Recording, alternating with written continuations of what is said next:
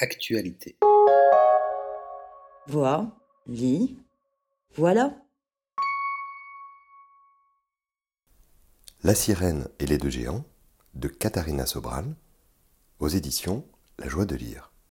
Ah, les sirènes Leur chant envoûtant, la promesse de ses voix, et la mort assurée fracassée contre un rocher. Il faut admettre que depuis le voyage d'Ulysse, bien obligé de justifier auprès de Pénélope ses dix années de retard, ces créatures, têtes de femme et corps d'aigle, ont écopé d'une méchante réputation.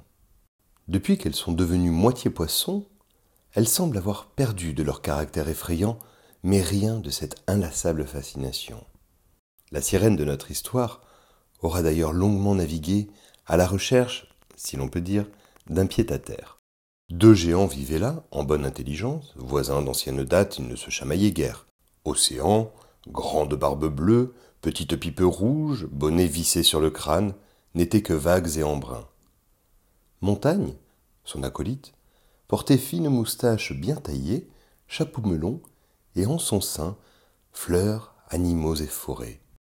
Il fallut donc qu'une pomme de discorde à queue de sardine, ce qui n'est pas sans rappeler la recette de la morue aux fraises par Gaston Lagaffe. Qu'une pomme de discorde, donc, surgisse dans leur vie, et aussitôt les calamités s'abattent. Océan et montagne tombèrent éperdument amoureux de la voix cristalline de cette sirène, et dans le même mouvement, une montée de testostérone s'empare de nos deux allégories. La guerre est déclenchée, ils mettront les éléments sans dessus-dessous pour exposer à leur bien-aimé toute l'étendue de cette puissance. Or, c'est tout de même elle qui fait la demande de cette démonstration pour mieux juger de qui l'emporterait. Petit espiègle. Chacun y met du cœur, océan éclate d'inventivité, montagne joue de la tectonique. L'affrontement fut d'une violence terrible sans que la sirène ne parvienne à les départager. Après deux jours de bataille, ils s'assoupirent, harassés, et elle, pomponnette, s'installa confortablement entre eux et se changea en grain de sable, devenant alors la plus belle plage du monde. L'histoire est inspirée d'une légende portugaise racontant la création d'une plage, évidemment, dans la région d'Algrave, à Praia da Rocha. Une sirène rendit amoureux un pêcheur fils de la mer et un agriculteur fils de la terre. La suite est assez facile à imaginer.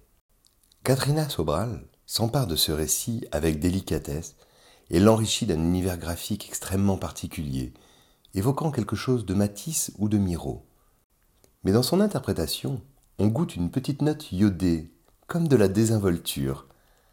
Si les géants phallocrates peuvent bien s'épuiser à la tâche, la sirène, elle, n'aspire finalement qu'à trouver le calme.